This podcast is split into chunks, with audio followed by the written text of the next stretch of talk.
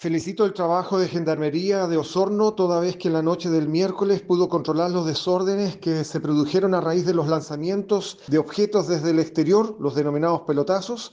La prontitud de esta interceptación impidió que lo lanzado, teléfonos celulares y estupefacientes, llegara a manos de la población penal. Felicitaciones al personal, oficialidad y al jefe del Centro de Cumplimiento Penitenciario de Osorno.